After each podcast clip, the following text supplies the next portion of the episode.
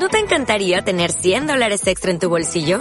Haz que un experto bilingüe de TurboTax declare tus impuestos para el 31 de marzo y obtén 100 dólares de vuelta al instante. Porque no importa cuáles hayan sido tus logros del año pasado, TurboTax hace que cuenten. Obtén 100 dólares de vuelta y tus impuestos con 100% de precisión. Solo con Intuit TurboTax. Debes declarar para el 31 de marzo. Crédito solo aplicable al costo de la presentación federal con TurboTax Full Service. Oferta sujeta a cambios o cancelación en cualquier momento.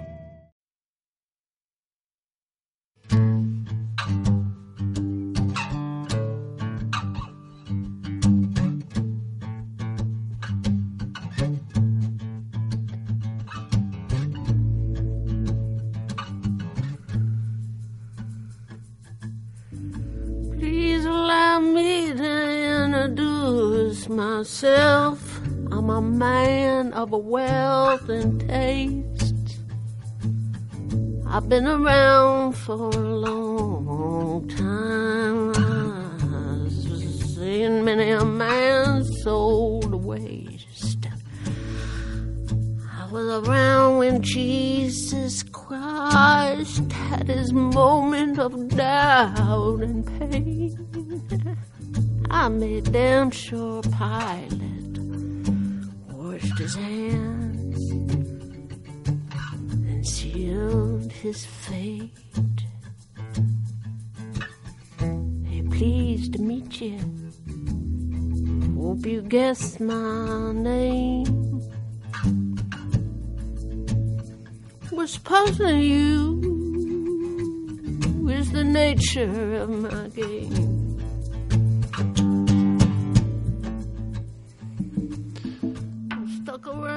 Buenos días, comenzamos aquí un nuevo programa en Radio Filispín, el 93.9, que se va a llamar, o se ha dado en llamar, para todos y para nadie.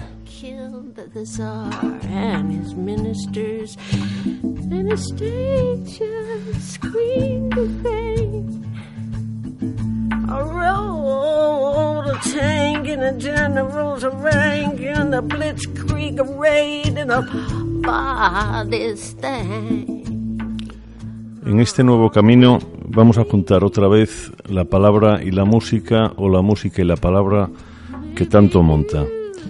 Y vamos a comenzar con un pequeño texto, un pequeño encuentro en una ciudad, en una ciudad de Bolonia, y guiados por un maestro de los encuentros con los seres queridos que es John Berger.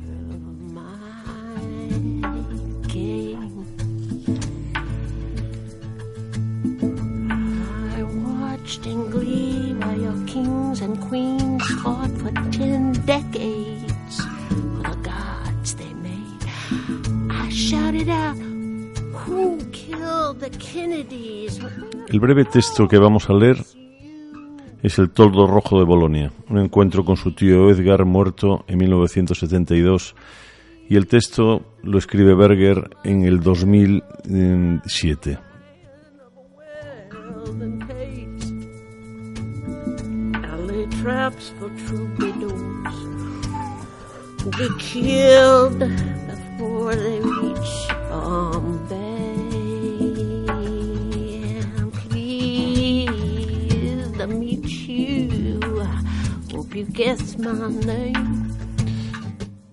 Y para acompañarlo y abrazarlo y que nos lleve por las sendas de las calles de Bolonia, la música de Arvo Part, un minibalista estonio que fue el inventor un poco de la música que se ha dado por llamar tintineante, la música que copia las campanas de las iglesias, una música que parece que donde no sucede nada y sucede todo, y nos va a acompañar en esta primera andadura por las calles de la ciudad.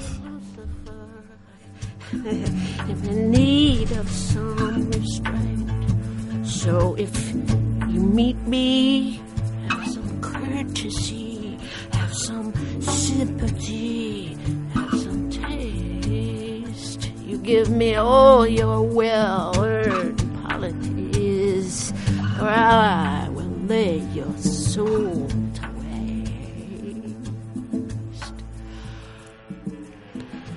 Dejamos a Arvo Part un momentito y empezamos a leer el relato El toldo rojo de Bolonia.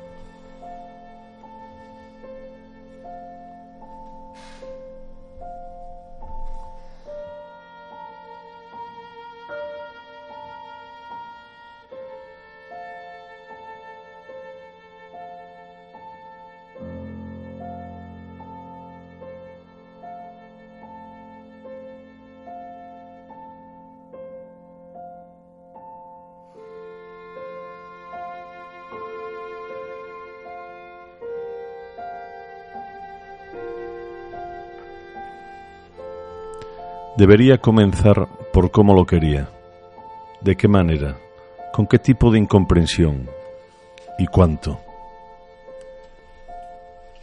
Edgar era el hermano mayor de mi padre. Había nacido en los años 80 del siglo XIX, por la misma época en que la reina Victoria se convirtió en emperatriz de la India. Cuando se vino a vivir con nosotros yo tendría unos diez años y él cincuenta y tantos pero a mí me parecía que no tenía edad. No era que no pasasen los años por él, ni tampoco que yo lo considerara inmortal, sino que lo creía eternamente joven, porque no estaba anclado en ningún momento, ni en el pasado ni en el futuro.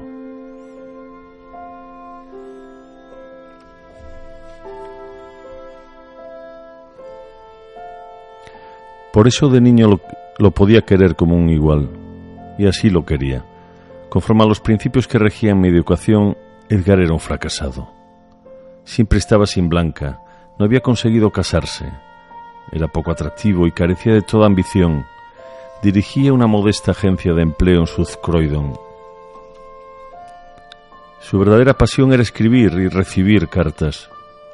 Escribía a amigos a los que apenas veía, a parientes lejanos, a desconocidos, a gente que había encontrado en sus viajes. Sobre su cómoda siempre había sellos.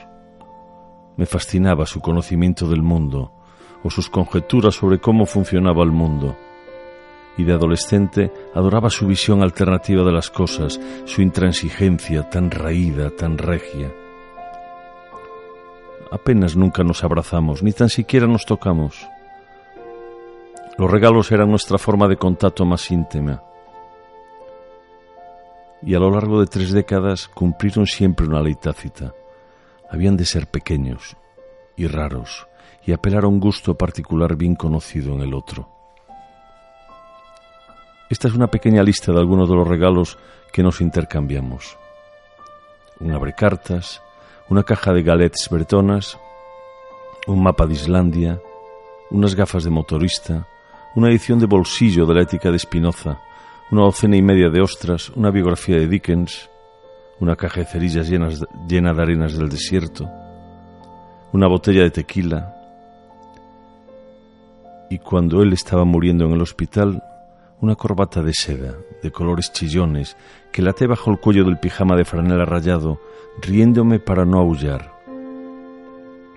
Él también sabía por qué me reía.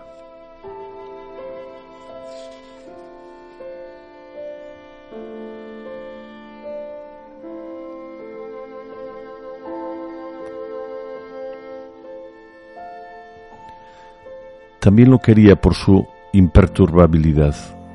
Edgar creía en general y por principio que lo mejor estaba aún por llegar. Una fe difícil de mantener en el siglo XX, a no ser que uno cerrara los ojos. Pero él llevaba siempre tres pares de gafas, cada par una graduación distinta. Lo examinaba todo. Murió en 1972. ¿Fue el hombre más abordable que haya conocido? O el más perseverante o independiente? Puede que ambas cosas. Nunca estaba donde esperabas que estuviera.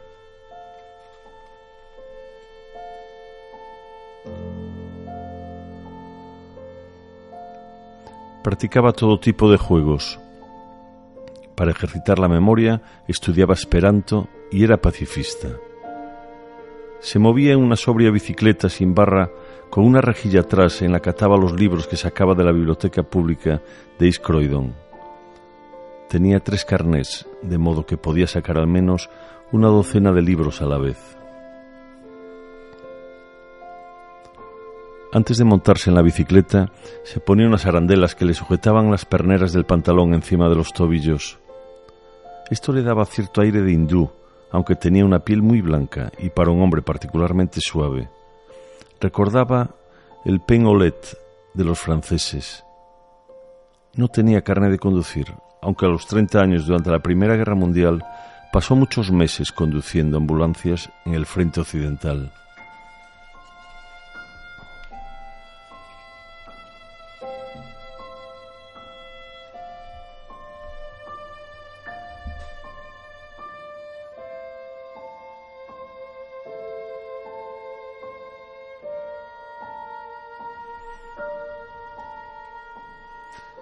Siempre me ponía a su lado.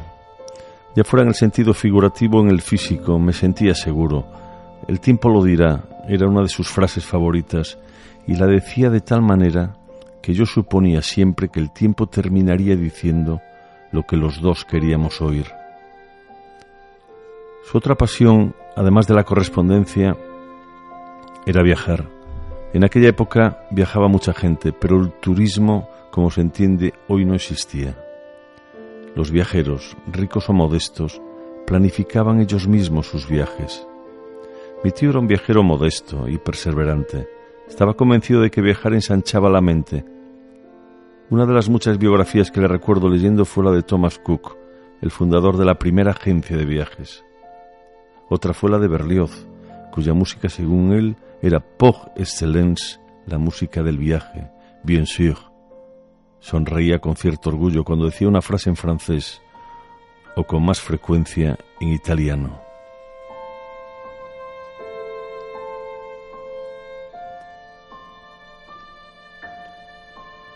Después de la cena en familia, que era siempre a una hora muy temprana, se subía a su cuarto a leer, con frecuencia hasta la madrugada.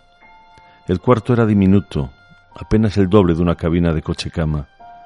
Tenía una radio y una máquina de escribir que utilizaba para escribir sus cartas y sus pensamientos. De niño y en la primera adolescencia solía ir a darle buenas noches y muchas veces tenía la impresión de que por lo menos estábamos tres en el cuarto, en el cual había una única silla de respaldo recto.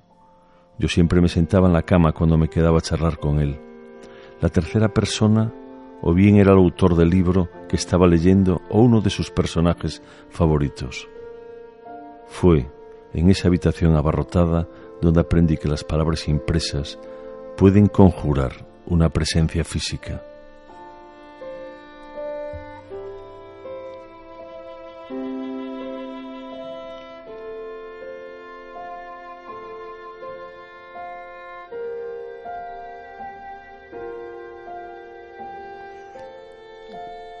La mayor parte de lo que leía mi tío tenía que ver con el viaje que planeaba en ese momento o con lo que acababa de hacer. A lo largo de aquellos años estuvo en Islandia, Noruega, Rusia, Dinamarca y la India. Puede que esté exagerando, puede que uno o dos de esos viajes no pasaran de ser un proyecto susurrado en nuestras conversaciones cuando iba a verlo a su oficina de Croydon. Desde luego, estuvo en Egipto, en Groenlandia y en Italia. Viajaba al sur para estudiar historias y al norte, que prefería para disfrutar de la naturaleza. Descubrió que teníamos dos primos en Italia, profesores de música en Roma. Antes de visitar Florencia se leyó La cultura del Renacimiento de Italia de Bruthar y pasó semanas planeando lo que quería ver cada día y en qué orden. Planificación de trabajo y trabajo de planificación. Años después le fascinaría Bolonia.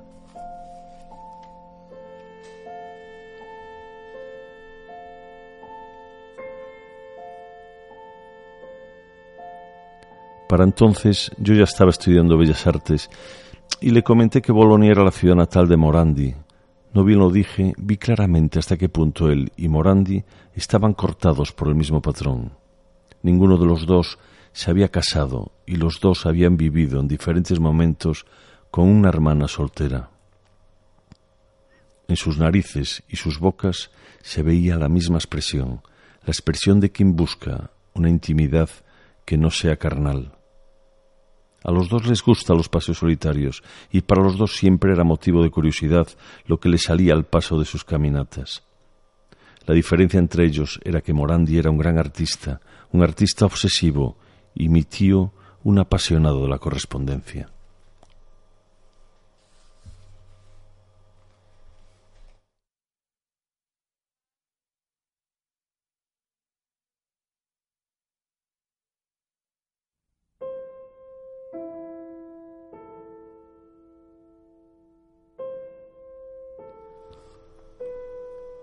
¿Cómo decirle? Todo esto habría sido una impertinencia. Me limité a repetirle varias veces que cuando fuera a Bolonia no dejara de ver la obra de Morandi. Es un hombre muy tranquilo ese Morandi, me dijo mi tío a su regreso. ¿Qué quieres decir? Si ya ha muerto, murió el año pasado. Ya lo sé, solo estuve viendo unos cuadros de jarrones y conchas y flores. Muy cuidadoso y muy tranquilo. También podría haber sido arquitecto, ¿no te parece? Sí, posiblemente. O sastre. También, claro. ¿Te gustó la ciudad? Es roja. Nunca había visto un rojo así. Ah, si conociéramos el secreto de ese rojo. Es una ciudad a la que hay que volver. En la, en la Piazza Maggiore de Bolonia y delante de la Basílica de San Petronio, que como la mayoría de los edificios históricos de la ciudad es de ladrillo, hay unas escaleras. Desde hace siglos la gente se sienta en estos escalones a ver lo que sucede en la plaza y comprobar las pequeñas diferencias que se producen de un día a otro. Estoy sentado en ellos. La plaza está cerrada al tráfico. Solo pasan algunas bicicletas. Observo que más o menos cuando llegan al centro, algunos de los que, de lo que cruzan la plaza se paran.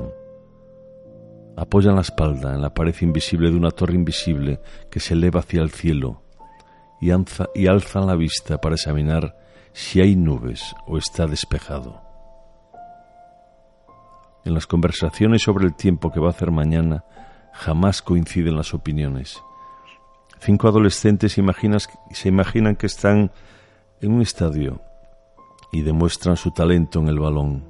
Una señora de edad se encuentra, para su sorpresa, con una niña conocida suya. Tendrá unos cinco años y parece estar sola.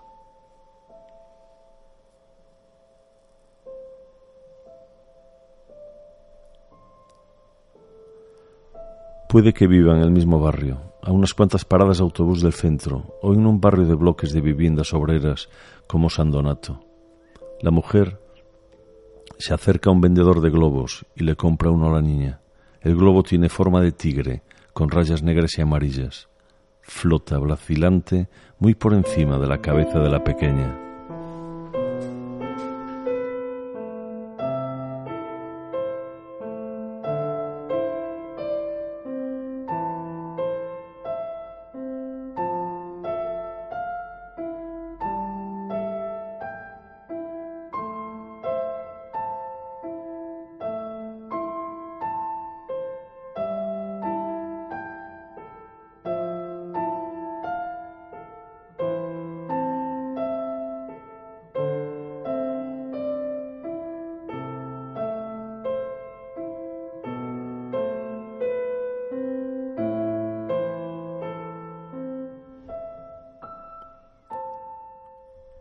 Hombre como de 50 años que lleva una bolsa de plástico en cada mano debe venir de la compra, tras depositarse en el suelo, se inclina hacia mí y me pregunta si le puedo dar un cigarrillo. Saco la cajetilla y le ofrezco varios. Por sus ojos se diría que está más acostumbrado a leer letra impresa que a mirar edificios. Solo uno insiste, sus zapatos de lona están raídos y llenos de polvo. En la universidad, a diez minutos andando desde, desde donde estoy sentado hay 60.000 estudiantes. La de Bolonia, fundada en época medieval, fue la primera universidad secular de Europa. La niña, con el tigre bien sujeto por el cordel, se dirige hacia los escaparates del Pavaglioni. Su paso es igual de felino que el del animal que se mece en el aire por encima de su cabeza. También los tigres de tamaño natural parecen ingrávidos en sus movimientos. Por detrás del tigre se alzan dos torres, la más alta de las cuales, construida en el siglo XII, mide casi, casi 100 metros. Durante el Renacimiento se construyeron en la ciudad muchas torres como esta, todas ellas por encargo de las familias de comerciantes para demostrar su riqueza y su poder.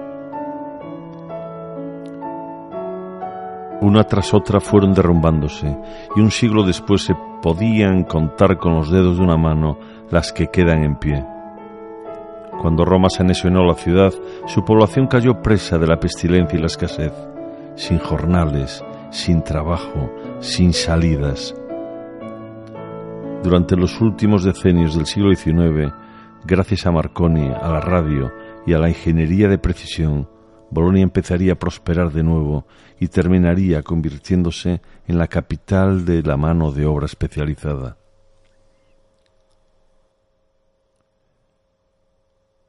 La niña está contenta, con el globo que, cuando alza los ojos me la imagino escuchando unos acordes musicales. Bolonia es una ciudad inverosímil, como una ciudad por la que caminaras después de muerto. Dejo la plaza y me voy paseando hacia la universidad. Ambos lados de la calle están cubiertos de soportales. Los boloñeses no solo discuten sobre el tiempo que va a hacer el día siguiente, sino también sobre cuántos kilómetros de soportales atraviesan la ciudad.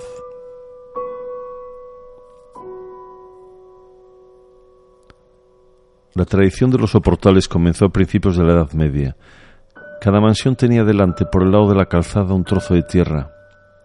A algunos propietarios se les ocurrió cubrirlo y construir encima. Así tenían más espacio para alojar a visitantes inesperados, acomodar a más sirvientes o alquilar cuartos a estudiantes con pocos recursos.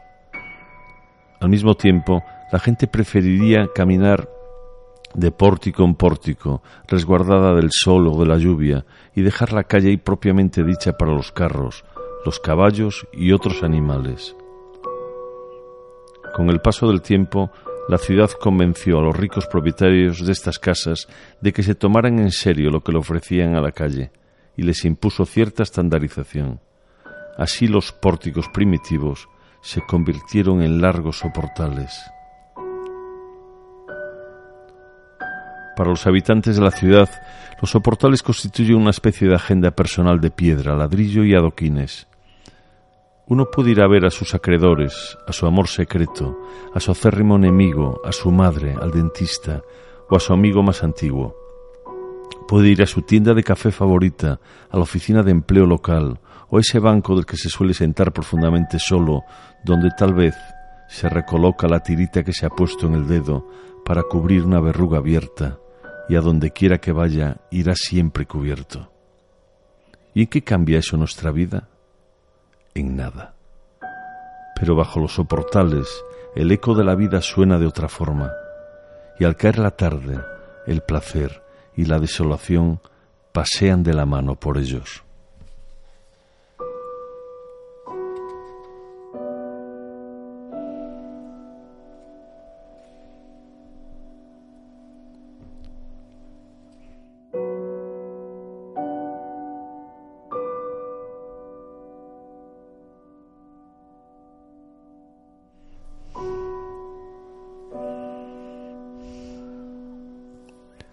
Todas las ventanas tienen toldos y todos son del mismo color, rojo.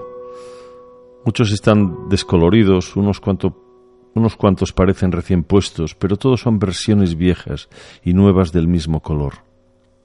Todos encajan perfectamente en el marco de la ventana y su ángulo se puede ajustar según la cantidad de luz que se, que, se desea que entre. En italiano se llama tend. Su rojo no es el de la arcilla, ni el de la terracota. Es un rojo tinte. Detrás de los toldos se ocultan cuerpos y los secretos de esos cuerpos que de ese lado dejan de ser secretos.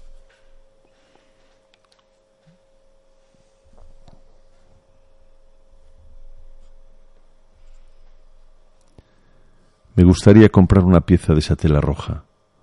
No sé lo que voy a hacer con ella. Puede que solo la necesite para hacer este retrato.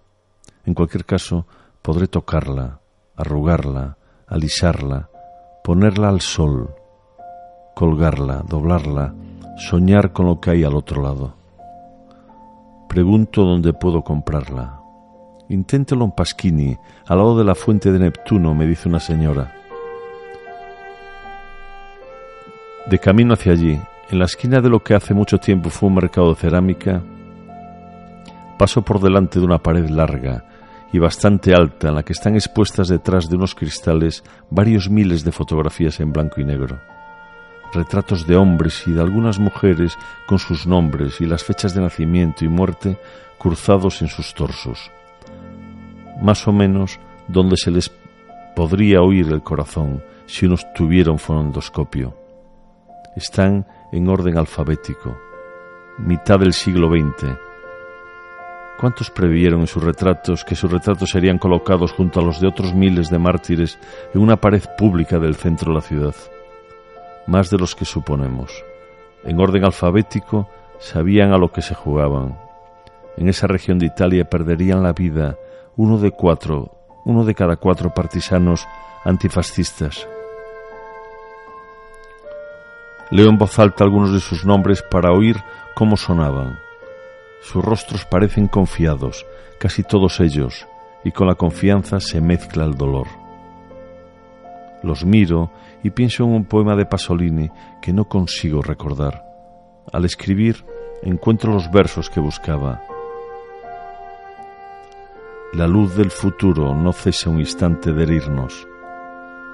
Aquí arde en cada uno de nuestros actos cotidianos, angustiando incluso en la fe que nos da la vida.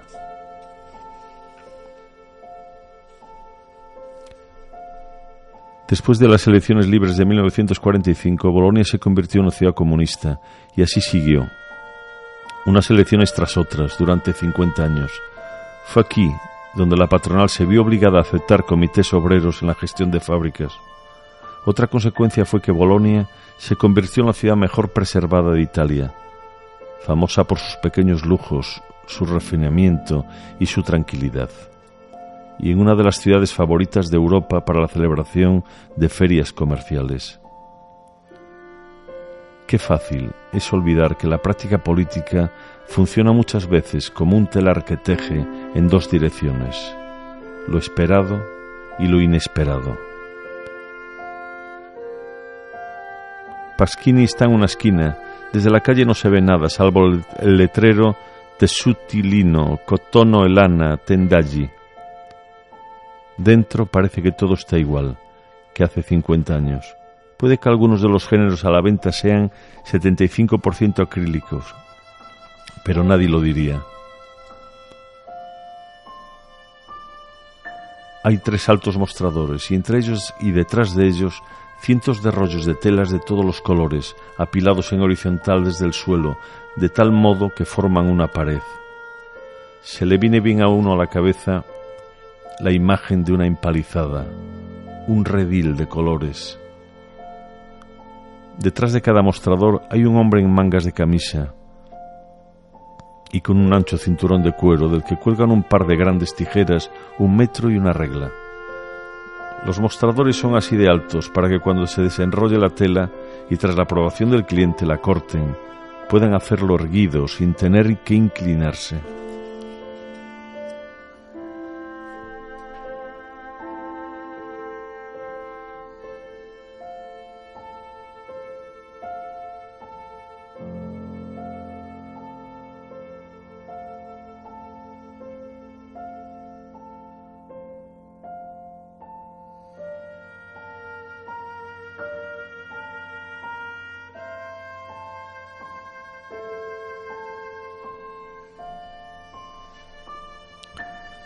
Hay dos mujeres delante de mí.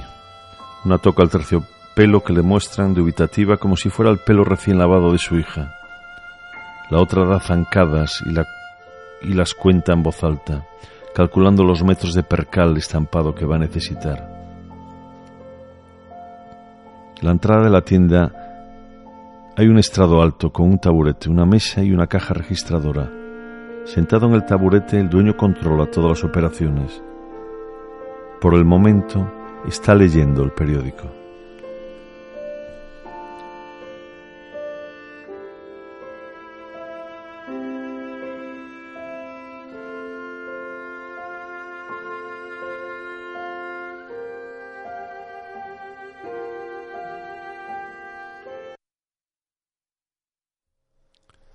Estamos en Radio Filispín en este primer programa de Para Todos y para Nadie leyéndos El Toldo Rojo de Bolonia en el 93.9, en la radio comunitaria, libre y comunitaria.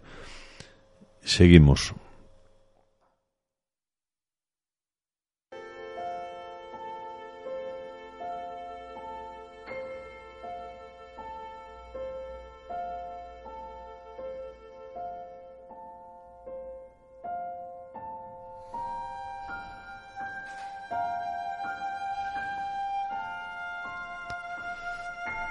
A la entrada de la tienda hay un estrado alto con un taburete y una mesa y una caja registradora.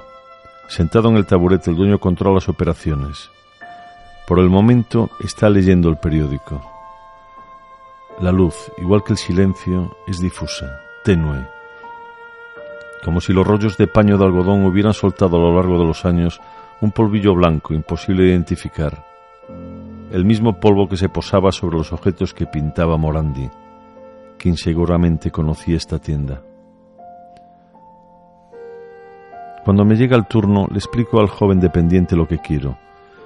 Como sus dos colegas tienen más pinta de ranchero del oeste americano que de dependiente de una pañería. Mueve con destreza los anchos rollos hasta llegar a la tela que quiere mostrarme. Luego lo pone sobre el mostrador y haciendo una floritura desenrolla como un metro. Yo toco el tejido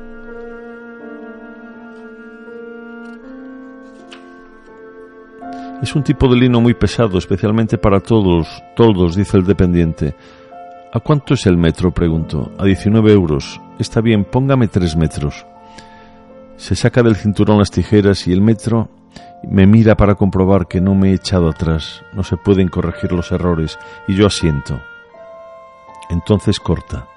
Dobla la pieza en cuatro, la mete en una bolsa y escribe la nota con un lápiz que también lleva atado con un cordel al cinturón me la da y señala con la cabeza la dirección del estrado. Agarro mi compra, saco tres billetes de 20 euros y me dispongo a pagar. Con los billetes en alto casi por encima de la cabeza. El dueño se inclina para cogerlos y cruzamos una mirada. Lo reconozco. Él finge que no me ha reconocido. Su gesto de complicidad me resulta familiar. La última vez que se lo vi fue en el hospital y cuando fui a despedirme de él y le regalé la corbata. Tras las gafas bifocales, el guiño de un ojo, el izquierdo, de puro rápido, casi imperceptible, me dice, te veré a la vuelta de la esquina, cuando llegue el momento.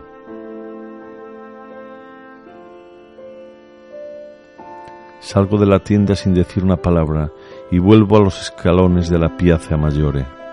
Una vez allí, miro lo que he comprado, y lo comparo con los toldos de las ventanas altas. El tiempo lo dirá. Me quedo un rato dándole vueltas a la cabeza a todo esto. Luego doblo la tela, la dejo a mi lado y me tumbo en los escalones, reposando la cabeza en la piedra, como si fuera una almohada. Cierro los ojos.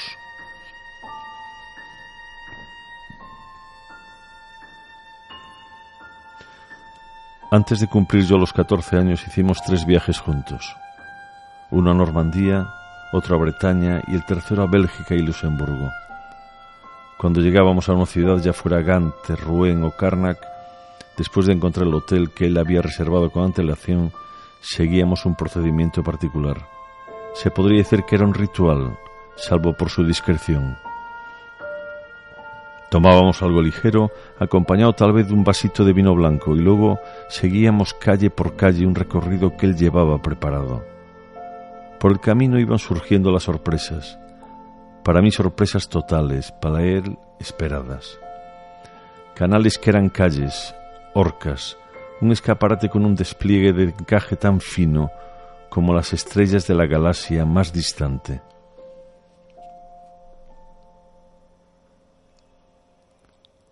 A veces, el recorrido exigía tomar un taxi que nos sacara de la ciudad, para aplaudir a los ciclistas que llegaban al final de una etapa del Tour de France, para, para ver zarpar un barco de pesca por la noche con su farol de aceite, cuya llama parpadeante nunca se apagaba, colgado en el mástil, para buscar un monumento megalítico en el que te podías tumbar, como estoy tumbado ahora, en el escalón de la Piazza Maggiore de Bolonia.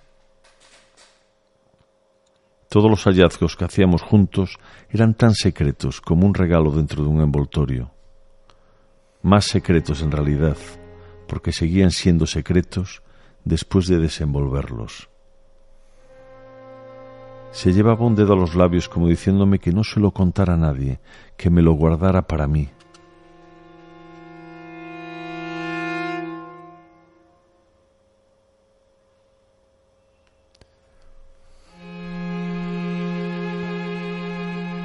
Pese a lo joven que era entonces, me daba cuenta de que se trataba de algo más que un simple juego de niños. Mi tío Edgar era consciente de la persistencia con la que tanta gente mira hacia otro lado a fin de neutralizar lo que la rodea. Y un mecanismo de neutralización frecuente era insistir en que seguramente no habrá nada que salga de lo normal. La ventaja de lo que no cuentas es que no puede ser calificado a la ligera de normal. Dios es el impronunciable, me susurró una noche en San Malo, mientras tomaba una copita de benedictine antes de irse a la cama.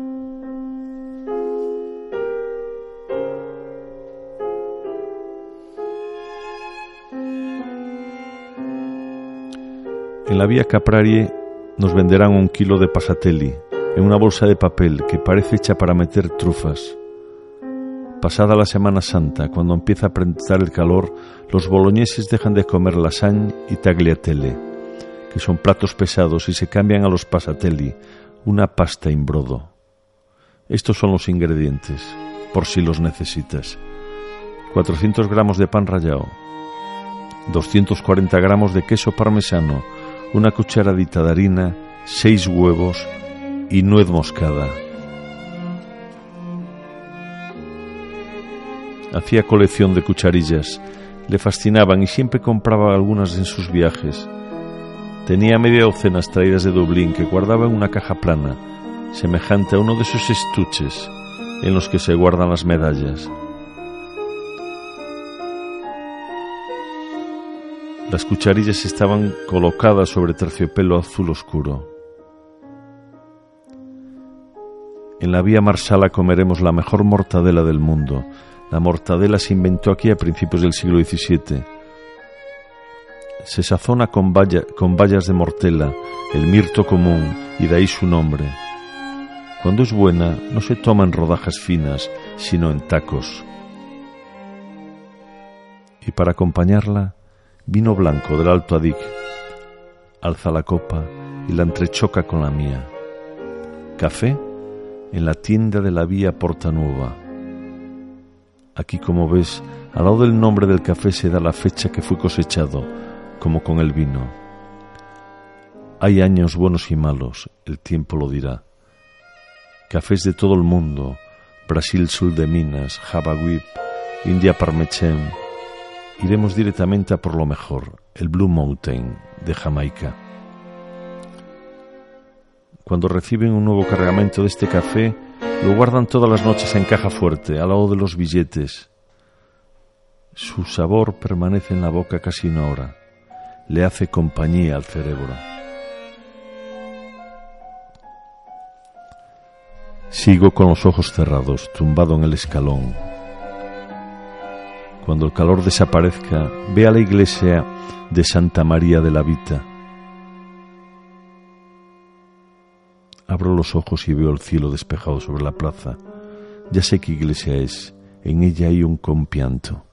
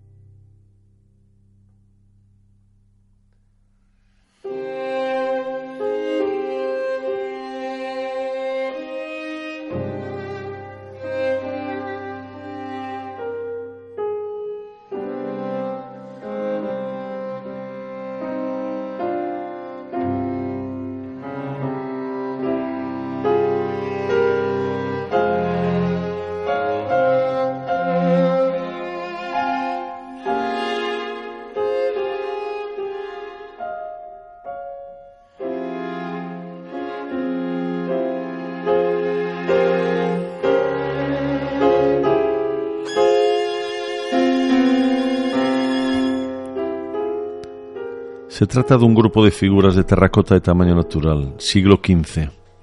Cristo yace en el suelo y a su alrededor, está José de Arimatea, el hombre con posibles que pagó la sepultura de Jesús.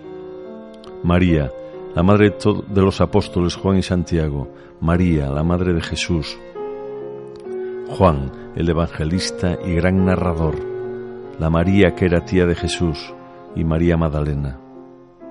El autor es Nicolo del Arca, un escultor que trabajó para la mayor parte de su vida en Bolonia. Los dos hombres del grupo parecen tranquilos. Las cuatro Marías están atrapadas en el huracán de dolor. Y el vórtice del huracán es María Magdalena. Lo que el viento hace con sus ropas, la forma en que las arremolina, es semejante a lo que el dolor ha provocado en su boca y su garganta.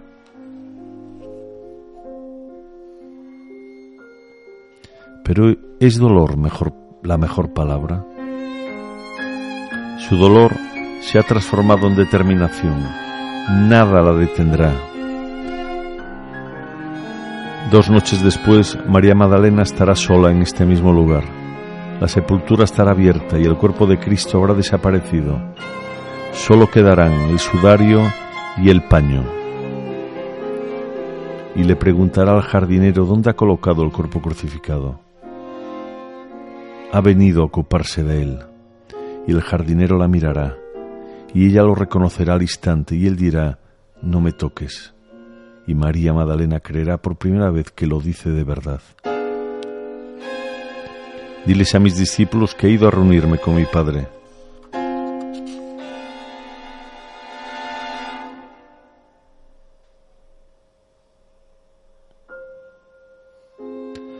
Hay unas cuantas figuras en el arte que han terminado en un lugar equivocado. En un cuadro de Velázquez se ve a un picapedrero madrileño, ejemplo de paciencia y esmero, que ha terminado siendo Marte, el dios de la guerra. La María Magdalena de este compianto acaba por representar a todas las mártires, Lucía, Teresa, Cecilia, Catalina, Úrsula. Es intrépida y para ella no hay paliativos.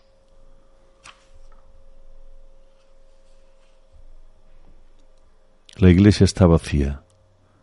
Una reja baja de hierro forjado rondea el compianto y cuelgo en ella la lona, doblada en cuatro, igual que quedara doblada antes sobre el mostrador de la tienda. Y espero. Se me ocurre que un toldo, una tenda, además de servir para que no entre el sol, podría servir para contener el dolor y para cultivar la determinación Pasado un rato salgo de la iglesia. El huracán que encierra nunca amaina. Fuera hace una tarde apacible. La gente habla del tiempo cara mañana. Me meto en los soportales del Pavaglione porque tengo una premonición. En un punto determinado, las arcadas se cruzan bajo una cúpula y en las esquinas de ese espacio hay unas altas pilastras. Las palomas se cuelan a veces dentro los gorriones no entran porque no hay mesa de bares o restaurantes. Es un sitio de paso. Puede que este fuera el rincón más tranquilo cuando el Pavaglione era un mercado cubierto. En cualquier caso, se da un curioso fenómeno acústico, al que podríamos llamar el grito susurrado. Si dos personas se colocan cada una junto a una pilastra en extremos opuestos del octágono, podrán hablar la una con la otra en voz baja, y se oirán nítidamente. Pero aunque haya mucha gente a su alrededor, nadie más oirá lo que se digan. Se invierte la idea del secreto. Aquí, para contar un secreto, te alejas. Las palabras resuenan en público y solo las dos personas oyen. Mi premonición es que si espero junto a una de esas pilastras, puede que venga. Espero un largo rato, o eso me parece. No es que con la edad me haya vuelto impaciente. Mi impaciencia es la misma que cuando tenía once años. Sencillamente creo menos en el tiempo. Se me acerca un perro moviendo la cola. No hay muchos perros en Bolonia. La dueña lo regaña, me mira con cara de pocos amigos y sigue su camino, recordando su juventud y al mismo tiempo olvidándola lo que no deja de ser fatal para ella. De pronto aparece, viene sudoroso, sin chaqueta, las manos enlazadas a la espalda. Conoce la existencia de este teléfono invisible. habla con la serena confianza de quien sabe que será oído, aunque parezca que está hablando solo. No olvides que los mártires son gente normal, nunca tienen poder. Tras el martirio puede que adquieran alguno, porque se convierte en un ejemplo. Un ejemplo que sostiene miles de pequeñas esperanzas, las cuales se manifiestan como búsqueda de pequeños placeres. Se seca el sudor de la frente. Solo aquí, Bajo esta cúpula del Pavaglioni podemos mencionar este tipo de paradojas. ¿A quién se le habría ocurrido juntar a los mártires con el mejor café del mundo, el Blue Mountain? Y sin embargo, están más cerca de lo que pretenden algunos moralistas, mucho más cerca. Sus ojos se clavan en mí a través de los cristales de las gafas. Los mártires son envidiables, hay que compadecerse de ellos por el dolor que sufren, pues en cierto momento es dolor verdadero, un dolor atroz, pero también se les puede envidiar. Asiento sin decir palabra. Los mártires aprendieron a dejarse tocar, ese sudón los guerreros nunca aprenden. Se le ha desabrochado un botón de la camisa y se lo abrocha con la mano derecha sin mirar y sin dejar de susurrar. Saben, antes de morir, que su vida ha servido para algo, y para mucha gente eso constituye un motivo de envidia. Aunque la causa de que crean sea una causa perdida, sí, así lo veo yo. Además, creo que la historia es como la justicia. En ella no hay ganadores ni perdedores. Los mártires mueren para tener una casa en todas partes. Por eso los pobres los veneran. Cuando son venerados en los palacios, los mártires se rebelan y desaparecen, dejando tras ellos solo sus reliquias. Se quita las gafas y las limpia con un pañuelo que se saca del bolsillo de la camisa. Seguramente los pequeños placeres no pertenecen a la muerte, sino a la vida, contesto.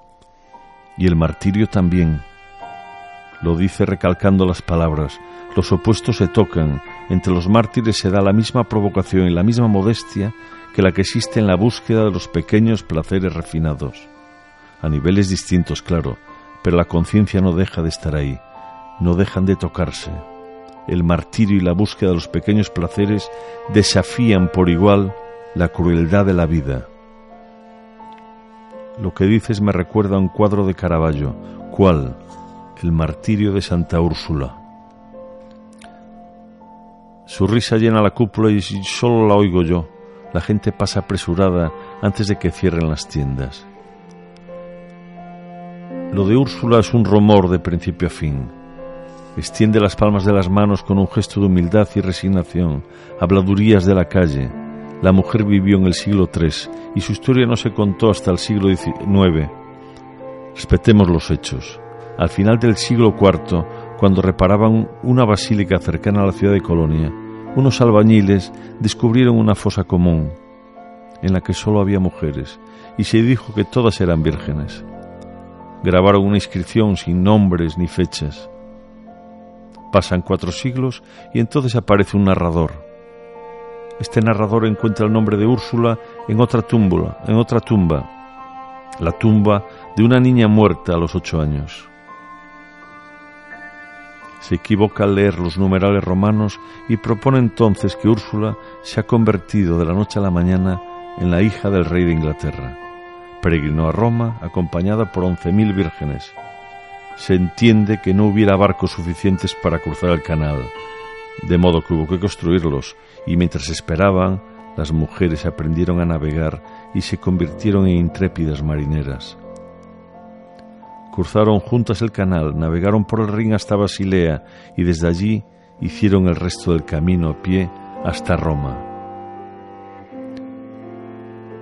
Mueve la cabeza y espera, y los dos observamos a la gente que pasa por los soportales.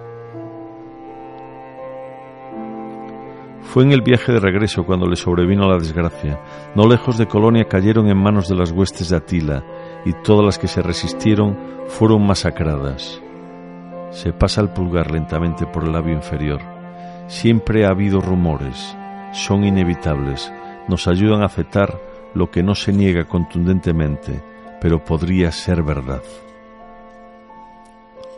Se limpia los labios con el pañuelo, cuando la aparta está sonriendo. Así sea. Bolonia, Bolonia. Junto a la Porta San Vitale hay un bar que se llama Bocadoro, donde te dan el mejor limoncello que hayas tomado en tu vida. Pero primero tienes que insistir en que quieres del que hace la madre del jefe. Lo promete todo. Me quedo solo con la pilastra. Se ha ido. En mis oídos solo el ruido de la ciudad.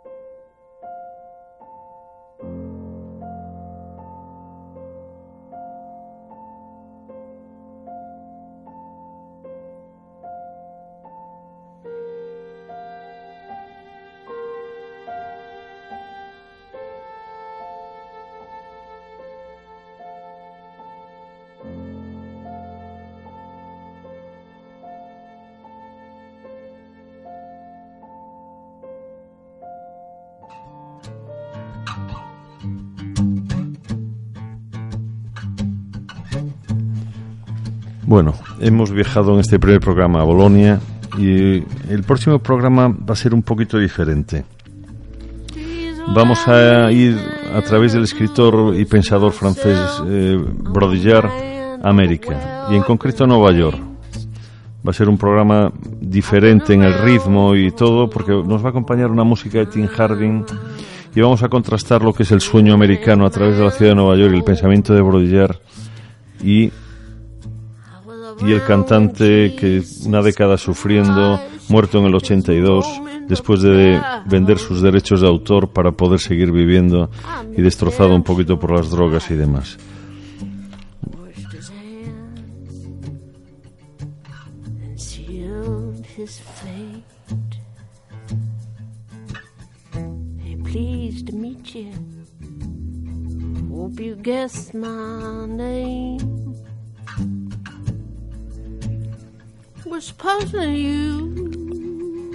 La sintonía del programa, como ayer decíamos en el programa colectivo, es una versión de Ricky Lee Jones, mujer en su tiempo de Tom Waits y cantante y musa de muchos músicos de este disco producido por Ben Harper, The Devil You Know, El Diablo que tú conoces. Una versión intensa, femenina, cariñosa, estupenda, rota, y lenta, y sobre todo lenta de aquel, aquella magnífica canción de los Rolling Stones. Vamos a oírla entera, si os parece, por primera vez.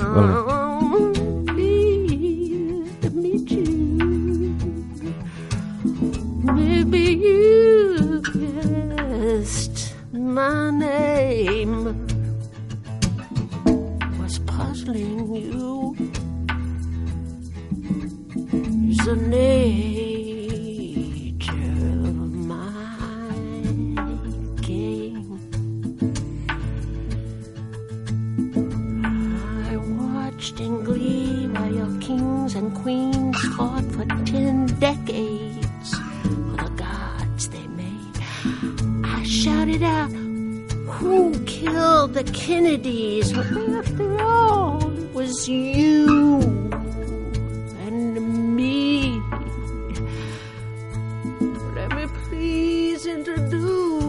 Myself. I'm a man of a wealth and taste.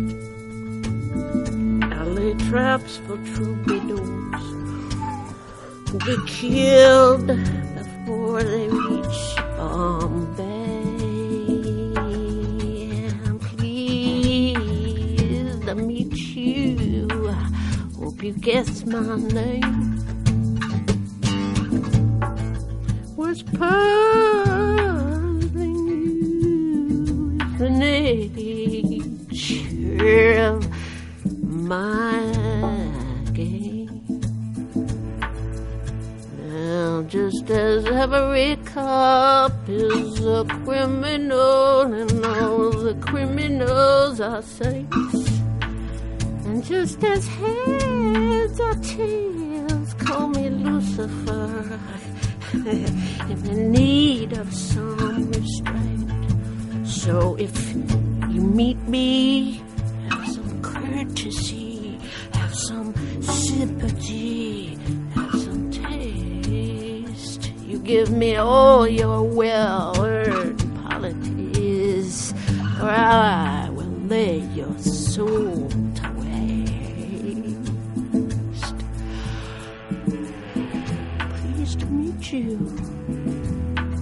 Guess my name. But what's puzzling you is the nature of my game.